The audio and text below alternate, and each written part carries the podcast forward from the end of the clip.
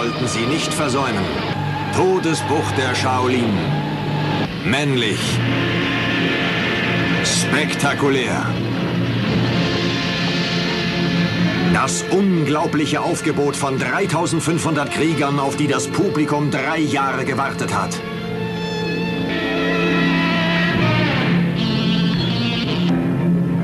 Die Schildkämpfer!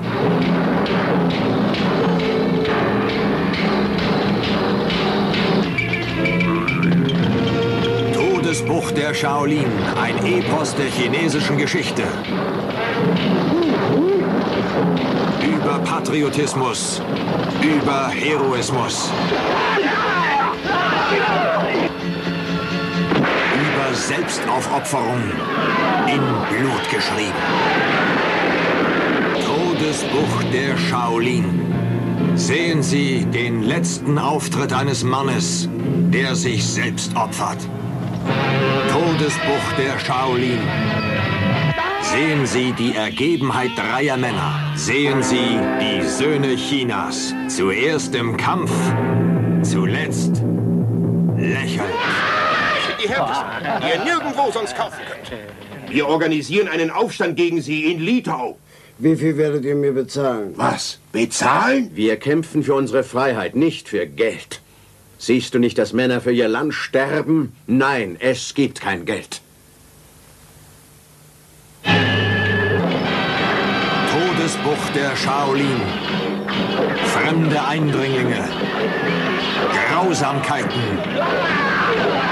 Auch in Blut geschrieben. Chinesische Weisheit.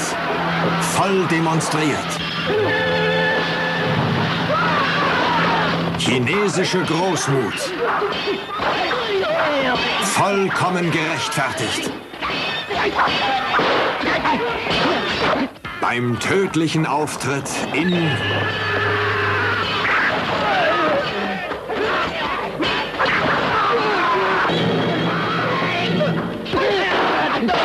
Todesbuch der Shaolin. Ja, hallo Menschen, herzlich willkommen bei einer neuen Folge vom Podcast äh, ohne Sinn und Verstand mit Heroismus in Blut geschrieben. Ja, das war der äh, Trailer für äh, Todesbucht der Shaolin. Eine Empfehlung von äh, Gary Streberg, den ich damals zu Gast zu einem Live-Podcast hatte und wir haben uns äh, vor Publikum diesen Trailer angeguckt. Der geht tatsächlich noch eine Minute zwanzig und es werden da auch immer noch so jede Menge Attribute reingeworfen und äh, einfach grandios. Damals haben die Trailer noch dazu gedient, äh, den Film auch schmackhaft zu machen. Man wusste auch, worauf man sich einlässt, wenn man sich so einen Film anguckt. Todesbucht der Shaolin.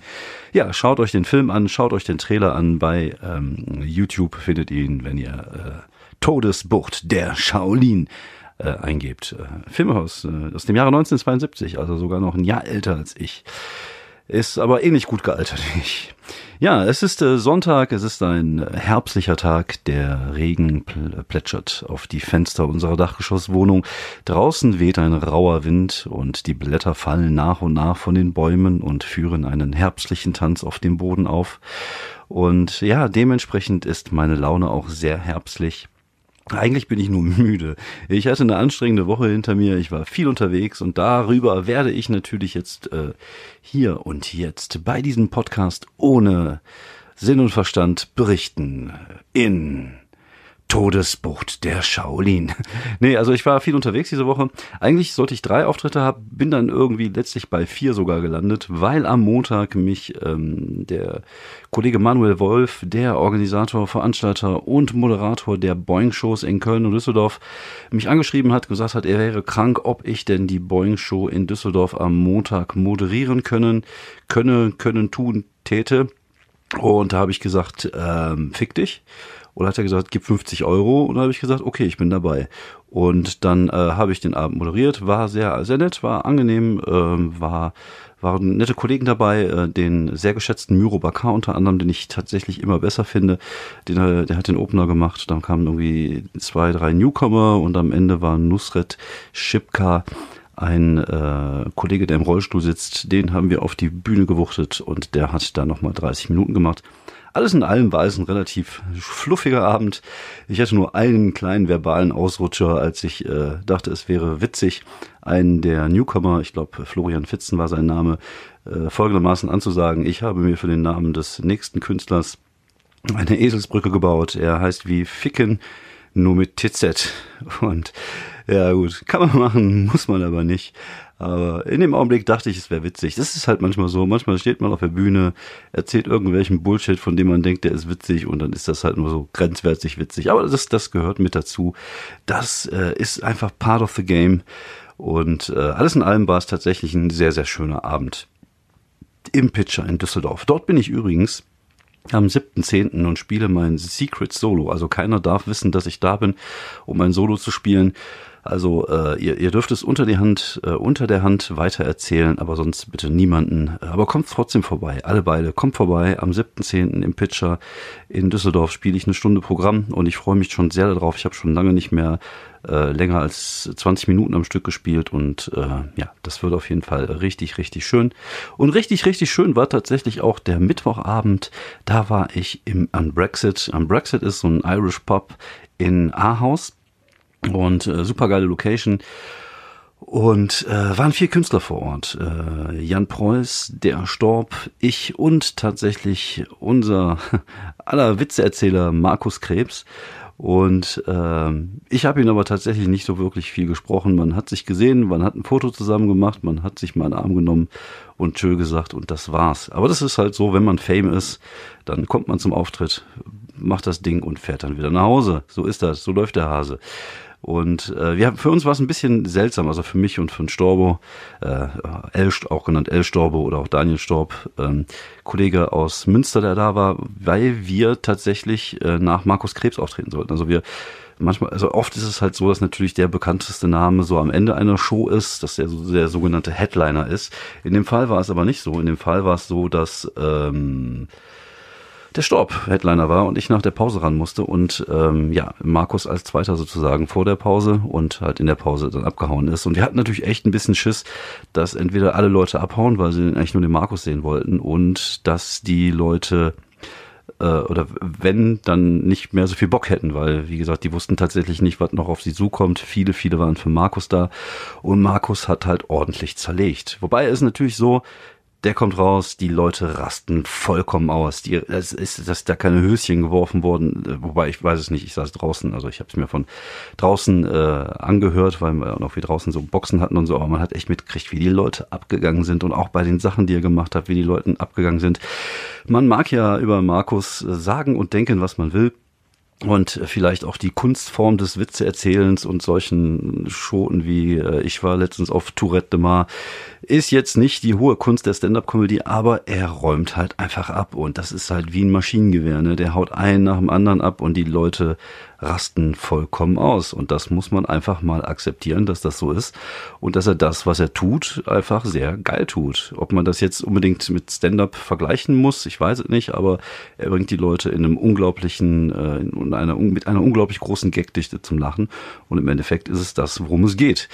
Und äh, ja, und am Ende auch sind die Leute völlig ausgerastet. Und dann dachten wir natürlich so, hm, okay, jetzt machen die 20 Minuten Pause. Und dann kommen wir. Und das interessiert einfach keine Sau mehr. Aber es kam anders.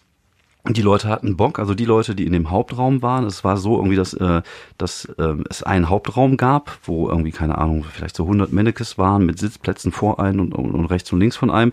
Und dann ist die Kneipe relativ länglich. Das heißt, du hattest links noch einen Bereich, die konnten es nur über, über einen Fernseher sehen, den Auftritt. Das heißt, die haben da gesessen und konnten dann äh, über eine Kamera wurde das aufgenommen und in die anderen Räume gezeigt sozusagen. Die haben natürlich auch wesentlich weniger Eintritt bezahlt als in dem Hauptraum. Und äh, du hattest natürlich immer da in diesen Bereichen halt immer ein bisschen Unruhe, weil es halt dann einfach Kneipenbetrieb ist. Das heißt, du musstest halt hier und da auch mal äh, ja so ein bisschen äh, ja damit damit leben, dass du halt so so einen Geräuschteppich hast, weil halt gewisse Leute gar nicht mitbekommen haben, was du machst. Aber die Leute, die da waren, sind völlig ausgerastet. Die mochten ganz gerne auch so ein bisschen das das härtere Zeug, das etwas pimmelige Zeug, sag ich jetzt einfach mal. Und das hat richtig, richtig viel Bock gemacht. Und äh, genauso beim Storb am Ende. Der hat auch ordentlich abgerissen. Äh, der geht ja auch ganz gerne dahin, wo es weh tut. Und äh, das passte halt wie Faust aufs Auge.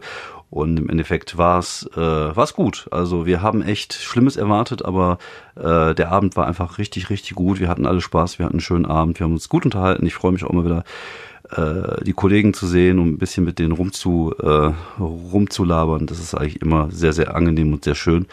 Und äh, ja, wir hatten tatsächlich echt einen coolen Auftritt in der zweiten, in der zweiten Hälfte. Und unsere Ängste haben sich zum Glück nicht bewahrheitet. Ja, dann ging die äh, Reise weiter, wobei, also erstmal, ne, Haarhaus ist schon ein Ritt. Ich habe dann irgendwie auch noch anderthalb Stunden nach Hause gebraucht. Ich war dann irgendwann um eins zu Hause, um halb zwei in der Haier und musste am nächsten Morgen wieder arbeiten. Und ich merke das halt dann direkt. Ne? Wenn mir so zwei Stunden Schlaf fehlen, die schleppe ich dann hinter mir her und bin dann auch immer so ein bisschen müde und äh, bisschen unausgeschlafen am nächsten Tag. Und ich kann halt einfach dann nicht irgendwie äh, um 10 Uhr ins Bett gehen, sondern ich bin halt jemand, der immer so um 12 in die Haia geht, noch ein bisschen liest und äh, ja, dann guckt, dass zumindest so auf seine sechs bis sieben Stunden Schlaf kommt. Aber sieben Stunden sind schon geil, die brauche ich schon. Und wenn es aber nur so fünf sind, dann merke ich das halt einfach. Dann, dann schleppe ich die auch mit mir. Dann bin ich einfach irgendwie plattig. Und äh, ja, dann war ich am, am Freitag hatten wir unsere schöne kleine schnuckelige Vollkontaktshow in Gelsenkirchen beim Zeltival Beckhausen. Dazu eine kleine Erklärung. Das ist so ein kleines Festival, was eine evangelische Gemeinde dort ähm, äh, organisiert. Und ich kenne den äh, Typen, der das macht, schon Ewigkeiten, weil der auch einen kleinen Slam in seinem in seiner Gemeinde gemacht hat. Äh, Gemeinde hört sich jetzt irgendwie ähm, kirchlicher an, als es eigentlich ist. Es ist eigentlich äh, ein Veranstaltungsort wie jeder andere, nur dass halt von der Kirche finanziert wird oder gemacht wird. Also man wird ja jetzt nicht mit Glauben zugeschüttet oder so, muss nicht beten, bevor man da reingeht oder was auch immer. Auf jeden Fall haben die ein kleines Zirkuszelt in eine Kirche aufgebaut und dort machen die dann halt im Laufe einer Woche irgendwie neun verschiedene Veranstaltungen, unter anderem halt auch Vollkontakt Comedy. Und äh, wir haben das voriges schon gemacht und es war voriges Jahr schon ein sehr, sehr schöner Abend. Es war halt gemütlich. Es waren, glaube ich, voriges Jahr so 40 Leute da. Und ähm, das ist natürlich jetzt äh, nicht so wie zwei Tage vorher in Aarhus, dass die Leute völlig ausrasten und dir da eine, äh, so, eine, so eine laute Welle entgegenkommt, sondern es ist halt eher so ein bisschen kleiner, ein bisschen familiärer. Die Leute haben Spaß, aber es ist halt nicht so, dass du da irgendwie so eine so eine Welle auf dich zurollt, wenn die Leute applaudieren oder wenn die Leute lachen, sondern das halt, Ganze ist halt ein bisschen nur kleiner, aber es ist halt sehr, sehr angenehm. Es ist halt einfach cool, auch die Location ist cool, wie gesagt, so, eine, so ein Zelt halt in der Kirche oder Kirche, Kirche, Kirche, ich, ich kann es einfach nicht. Und ähm, ich hatte an dem Abend waren dabei Charilit, äh, Bora, äh, Masi und Christine Jucksch und ich glaube, äh, wir hatten so um die 60 Zuschauer und viel mehr passen da auch sitzplatzmäßig gar nicht rein in das Dingen. Und es war richtig schön. Also auch da war wieder so ein richtig schöner familiärer Abend. Ich glaube, jeder Künstler hatte einen schönen Abend. Das Publikum hatte größtenteils einen schönen Abend. Und äh, ja, war eine nette, nette Geschichte. Äh, die Kollegen haben gut funktioniert. Ich habe es nicht ganz so sehr verkackt in meiner Anmoderation. Habe sogar ein bisschen was an neuem Material mal so angeteasert. Ähm, weil ich hatte jetzt gerade so zwei Sachen, an denen ich so ein bisschen äh, ja, mich gedanklich festgekrallt habe. Also ich bin ja momentan in so einer Phase, wo ich ja zum einen an dem bestehenden Material im Moment, an meinem Material über das Älterwerden und über das Material mit den Unterschieden zwischen den 80er, 90ern zu heute immer wieder auch so kleine Bits mit da reinnehme und da irgendwie so mein, mein äh, Brain ein bisschen äh, in die Richtung schiebe, damit ich mir da Gedanken machen kann, damit mir da neue Sachen einfallen. Und auf der anderen Seite möchte ich gerne neue Themen anfassen, neue Themen aufmachen, einfach damit ich äh, auch da wieder so einen Ansatzpunkt habe, wo ich dann so nach und nach äh, ja Material zu generieren kann, weil das halt so meine Arbeitsweise ist. Also ich schreibe ja selten Bits am Stück, sondern ich habe immer so ein, zwei Gags zu einem Thema und dann überlege ich, denke ich über das Thema nach und dann entstehen dann vielleicht zwei, drei Minuten und dann, äh, ja, nach und nach werden es halt immer mehr, weil es halt immer so kleine Bits dann noch in diese, äh, in diese Dinge reinkommen. Das ist halt, hat sich so gezeigt, dass es tatsächlich für mich eine gute Arbeitsweise ist, weil ich halt einfach niemand bin, der, der sich hinsetzen kann und brainstormen kann. Ich lese übrigens gerade ein Buch, ähm, auch über Comedy. Ich weiß jetzt aber nicht irgendwie, ähm, ich weiß den Namen nicht, ich glaube, das müsste ich mal nachreichen nächste Woche. Ähm, aber es ist, geht halt über das Schreiben von Comedy und davon, da wird tatsächlich ein bisschen davon abgeraten, dieses typische äh, Brainstorming zu machen, weil man da oft einfach nur auf diese naheliegenden Ideen kommt und äh, die, die gehen halt ein bisschen äh, anderen Ansatz. Ähm, ich glaube, das nennt sich irgendwie Playfully Violation oder irgendwie sowas, so, so eine spielerische, so versuchen, sich Gedanken zu machen und dass äh, die Idee, die man hat, so spielerisch mit verschiedenen äh, Dingen zu brechen und dadurch halt Humor ähm, ja äh, hinzukriegen. Äh, ich ich werde das mal nächste Woche noch mal ein bisschen näher definieren. Wie gesagt, ich bin jetzt gerade mitten im Buch und äh, muss das natürlich auch alles erstmal mental verarbeiten und ich bin noch nicht ganz durch. Wenn ich äh, damit durch bin, vielleicht äh, werde ich diesen Ansatz auch noch mal ein bisschen hier aufklären. Aber für mich hat sich herausgestellt, dass dieser Ansatz halt ganz gut ist, dass ich halt immer wieder ähm, neue Themen aufmache, so zwei, drei Gags zu dem Thema habe und dann gucke, dass ich nach und nach diese Sachen irgendwie größer mache und erweitere. Und momentan habe ich zwei so Themen. Zum einen habe ich letztens getweetet, ähm, dass ich äh, mein ähm, Testament aufsetzen möchte, aber einfach nur aus dem Grund, dass ähm, ich gerne möchte, dass bei, bei meiner Beisetzung Coco Jumbo von Mr. President gespielt wird. Das fand ich halt so eine schöne Idee. Und da ähm, wäre vielleicht einfach mal so ein Ansatz, um mal über das Thema Tod, Beerdigung und halt mal so ein bisschen düsterer, ein düsteres Thema anzupacken. Wobei natürlich, da musst du echt gucken. Also da kannst du natürlich auch schnell die Leute verlieren. Deswegen ist es umso wichtiger, dass es halt sehr, sehr lustig ist, vielleicht sogar sehr übertrieben und äh, ja, sehr spielerisch, wo wir dann schon beim Gedanken äh, von vorhin wären. Dass man halt ne, guckt, dass man da äh, ja, nicht die Leute runterzieht, sondern sie halt amüsiert. Und das zweite ist halt mein, ich hatte ein Telefongespräch mit meinem Vater vorige Woche und äh, er hat mir jetzt eröffnet, dass er wegen seiner Schulter, also jahrelang Handball gespielt, Schulter kaputt, hat er jetzt Cannabis verschrieben bekommen. Und äh, mein Gag auf der Bühne ist dann, da habe ich jetzt endlich einen Grund, ihn zu besuchen. Und auch da denke ich mir, okay, das wäre mal ein cooler Ansatz, vielleicht mal was über Cannabis zu machen. Ich habe ja früher auch das ein oder andere Mal äh, ein bisschen was davon genommen, ein paar Jahre lang. Oder gibt es sicherlich auch die ein oder andere Geschichte. Und ich habe ja auch eine Meinung zu dem Thema. Ich finde ja auch, dass Cannabis wenn es äh, legalisiert würde und wenn wir das in ordentlichen Händen geben würden, also wenn es kontrolliert wird äh, und sozusagen aus den Händen der Kriminellen genommen wird und normal in den Markt einfließt, ähnlich wie Alkohol zum Beispiel, ähm, dass man da, äh, ja, dass es auf jeden Fall besser wäre. Man könnte damit Geld verdienen, Arbeitsplätze schaffen, Steuern einnehmen und ich glaube, so langsam wird es mal Zeit. Andere Länder haben es uns vorgemacht und äh, ich finde, äh, ja, das äh, könnte man mal machen. Und wie gesagt, ne, es gibt ja diese Dinge, man sagt, äh, man hat zwar schon Horden von besoffenen Fußballfans durch die Straßen gehen sehen oder auf dem Oktoberfest rumrandalieren, aber jetzt stellt euch mal vor, die würden am Oktoberfest nur kiffen. Das wäre halt alles ein bisschen friedlicher. Ne? Also so diesen Ansatz, mal gucken, äh, wo ich da hingehe, weil ich finde tatsächlich, Alkohol ist eigentlich fast wesentlich, ist, ist halt wesentlich schlimmer als Cannabis. Also ist beides natürlich, sind beides Drogen, das heißt, man muss beides mit äh, im Maßen konsumieren, wie halt mit allem, auch mit Gyros und mit Taxasoße und Käse überbacken. Also jeden Tag würde ich mir das jetzt nicht gönnen, aber man äh, hier und da mal, also ich könnte mir zum Beispiel vorstellen, wenn, äh, keine Ahnung, so freitagsabends anstatt ein Bier zu trinken, eher eine Tüte rauchen und dann schön entspannt ins Bett gehen. Wie gesagt, es ist halt immer eine Sache, man muss die Sachen in Maßen machen und wenn es kontrolliert wird, wenn es in staatlicher Hand ist, dann finde ich das vollkommen okay und dann sollten wir uns auch mal langsam über Legalisierung unterhalten, weil äh, es ja auch viele, viele positive Affekte, äh, Aspekte von Cannabis gibt, ob es jetzt gegen Schlaflosigkeit äh, hilft, ob es gegen Appetitlosigkeit hilft. Es ist sogar nachgewiesen, dass es den Krebs bekämpft und dass es gegen epileptischen Anfällen hilft. Und es ist halt äh, ich hatte mal einen Bericht im Fernsehen gesehen, es kann halt nicht sein, dass irgendwie so ein älteres Ehepaar darauf angewiesen ist auf Cannabis, weil der irgendwie sonst epileptische Anfälle bekommt und das wirklich hilft. Aber es so schwer ist, über die Krankenkasse zu beschaffen, oder es damals war, ich weiß jetzt nicht, ob sich das vielleicht innerhalb der letzten ein, zwei Jahre verändert hat. Also es ist eigentlich schon fast einfacher ist, nach Holland zu fahren, sich das Zeug dort zu besorgen, auf illegale Art und Weise, in Anführungsstrichen, und hier zu konsumieren, als äh, es hier ist. Deswegen lass uns da mal drüber reden. Und äh, ja, mal gucken, was passiert, wenn die, äh, wenn, wenn die Grünen vielleicht mal ein bisschen mehr was zu sagen haben. Vielleicht äh, kann man da äh, das mal irgendwie in die Wege leiten. Und es wird ja auch die ganzen rechten Spackos vielleicht mal ein bisschen entspannen und die ganzen Greta Thunberg-Hasser. Vielleicht sollten die auch einfach mal mehr kiffen, dann wären die auch entspannter und würden sich nicht immer so, ein, so aufregen über so einen Scheiß blöden Ficker, die. So, ich bin ein bisschen abgeschweift, wie ihr merkt. Ich war gerade noch in Gelsenkirchen und ja, wie gesagt, es gibt neue Themen, über die ich äh, sprechen möchte und mal gucken, wie sich das so äh, in den nächsten Wochen da, da entwickelt. Mal gucken, was für Ideen ich habe. Ich hatte ja letztens auch schon angeteasert, ich will irgendwann mal gerne mit Zombies machen. Und äh, ja, mal gucken und mal schauen. Also auf jeden Fall war es ein schöner Abend in Gelsenkirchen. Eine Kleinigkeit ist noch passiert.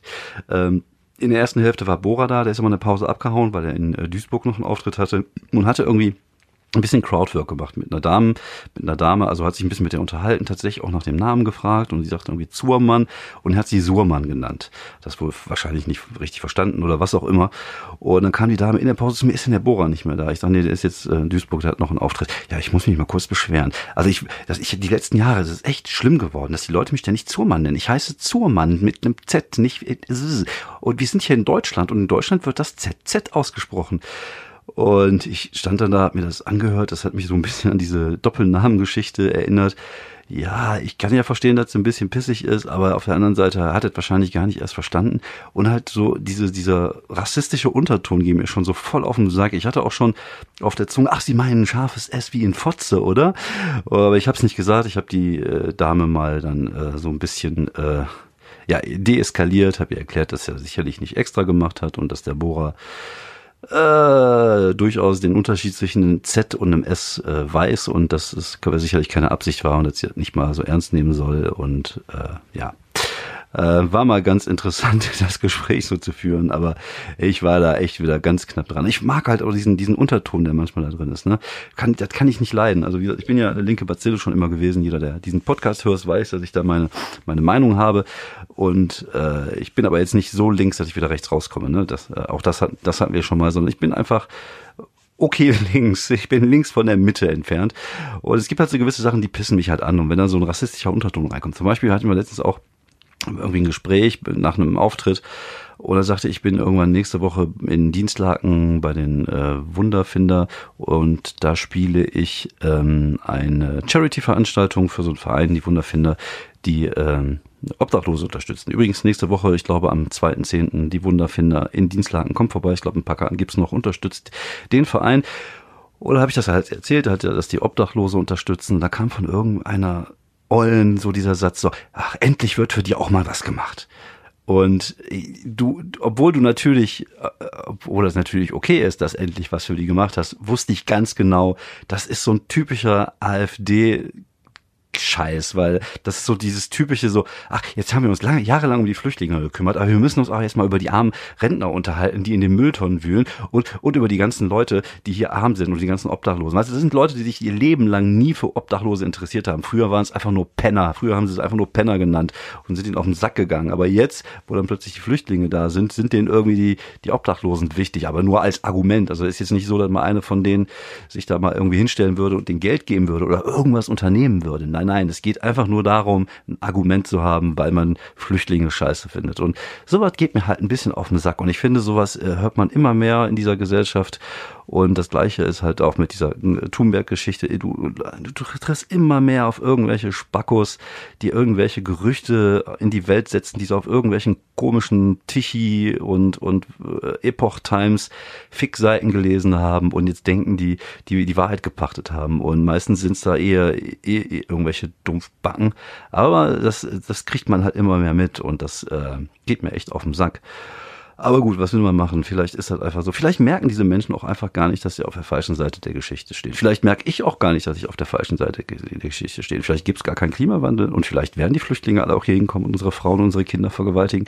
Wer weiß. Aber ich sag mal, die Wahrscheinlichkeit ist nicht so groß. Und es hat sich jetzt auch gezeigt, die letzten zwei Jahren, dass jetzt keine marodierenden Flüchtlinge durch die Stadt gelaufen sind, hier durch Wuppertal, Kronenberg und Randale gemacht haben, habe ich nicht mitbekommen. Auf dem Oktoberfest, was da jetzt abgeht, ist wahrscheinlich viel, viel schlimmer als das, was ihr irgendwie ein Thema Flüchtlinge in, in Wuppertal passiert ist bis jetzt. Und äh, nicht, nicht, nicht. Ausatmen. Einatmen. Ich darf mich nicht zu sehr darüber aufregen, sonst rente ich die ganze Zeit wieder nur hier rum.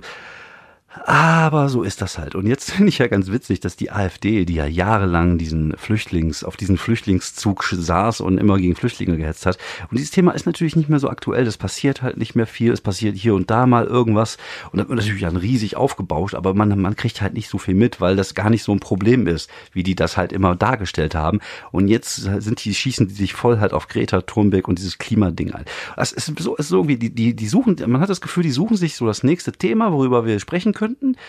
und wo wir genau wissen, die ganzen doofen Menschen da draußen, die ganzen äh, Greta Thunberg-Hasser, die können wir jetzt holen. Und es sind auch, das gibt's auch viele Schnittmengen. Also ich sag mal, der Nazi ist relativ nah am Klimawandelleugner gebaut.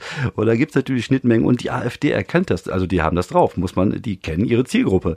Und die machen jetzt, also das ist jetzt deren neues Thema. Also die könnten natürlich auch mal irgendwas anderes machen. Vielleicht wäre es mal gut, mal über, über, über die Renten zu sprechen über, über, über das Sozialsystem zu sprechen. Man könnte ja auch mal was Konstruktives machen, aber nein, die AfD konzentriert sich immer auf, auf Feindbilder. Und ich, und ich finde, das zeigt doch schon, ähm, was, was für Leute das sind, weil die einfach nur Feindbilder, die arbeiten nur mit Feindbilder. Die Regierung ist ein Feindbild, die, die Flüchtlinge ist ein Feindbild, die Klimawandelleute ist ein Feindbild, aber die haben keine eigenen Ideen, sondern die leben nur von Hass und Antipathie. Und äh, ja, das wollte ich jetzt auch nochmal gesagt haben. Aber wie gesagt, dafür äh, äh, ist der Podcast eigentlich nicht hier. Doch irgendwie ist er auch schon dafür da, dass ich mich halt einfach auslasse und äh, das auch nutze hier. Aber egal, wie gesagt, darüber wollte ich jetzt auch gar nicht sprechen. Ich äh, bin ein bisschen ab, ausgesch ausgeschwiffen, ausgeschweift und ich habe noch fünf Minuten, deswegen kommen wir noch zum letzten Auftritt, den ich diese Woche hatte. Nämlich, ich war gestern auch schon in Dienstlaken, wie nächste Woche übrigens am 2.10. bei den Wunderfinder. Und ich war gestern bei der Daddy's Night in Dienstlaken und äh, da war ich voriges Jahr schon. Voriges Jahr war es bombastisch und dieses Jahr war es okay. Also es war, also ich fand mich nicht gut. Ich habe mich auch öfters verplappert, was eigentlich nicht mein mein mein Ding ist. Also ich glaube tatsächlich da auch da so ein bisschen so Müdigkeit äh, herausgespürt haben. Ich hatte einfach keine Energie auf der Bühne und ähm, ja, das ist halt einfach wichtig. Also Energie ist wichtig, einfach um die Leute mitzu, äh, mitzuziehen und, und zu machen. Wenn du selber nur mit einem halben Arsch spielst, kommst halt auch nur halbarschig rüber. Also es war schon so, dass die Leute an den richtigen Stellen gelacht haben und dass äh, die Leute auch Bock hatten. Und die haben ja auch am Ende zum Beispiel den Storb gefeiert, die haben auch den Bora gefeiert und, und auch äh, ähm, Mario Siegesmund ist gut angekommen und Marco Holtweg äh, und, und das war alles okay. Und ich bin auch gut angekommen, aber ich äh, da, da wäre mehr drin gewesen, sagen wir es einfach mal so. Es war einfach so ein, so ein, so ein Tag, wo du irgendwie ja, abgeliefert hast, aber ohne, ohne, ohne, ohne Sternchen, ohne Kirche obendrauf und ohne Sahne. Und ähm, sowas ärgert mich dann halt immer hinterher, ähm, weil sich das halt einfach nicht geil anfühlt. Es fühlt sich halt einfach geiler an, wenn du ordentlich ablieferst und die Leute ausrasten. Und es war halt okay. Und äh, ja, das war so meine, meine Woche ein bisschen. Also ich war, äh, wie gesagt, viel unterwegs. Jetzt nächste Woche habe ich nur diesen Termin am 2.10. in Dienstlaken. Ich glaube, dann habe ich mal ein paar Tage ein bisschen mehr Ruhe und ab übernächste Woche geht's wieder ordentlich rund.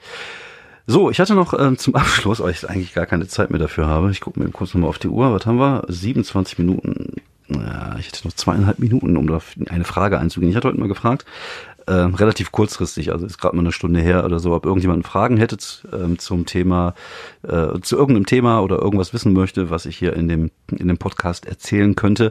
Und tatsächlich kam nur äh, eine Frage, ich glaube vom Dirk.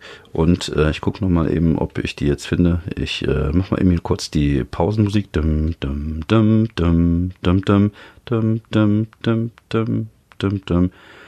God save the Queen. Ich finde meine Seite nicht. Was für ein Scheiß. Naja, egal. Auf jeden Fall, die, ich weiß die Frage noch einigermaßen. Die Frage war, Open Mic oder Mixed Show? Was ist wichtiger und was ist besser für die Comedy-Szene? Und kurz zur Erklärung. Also es gibt...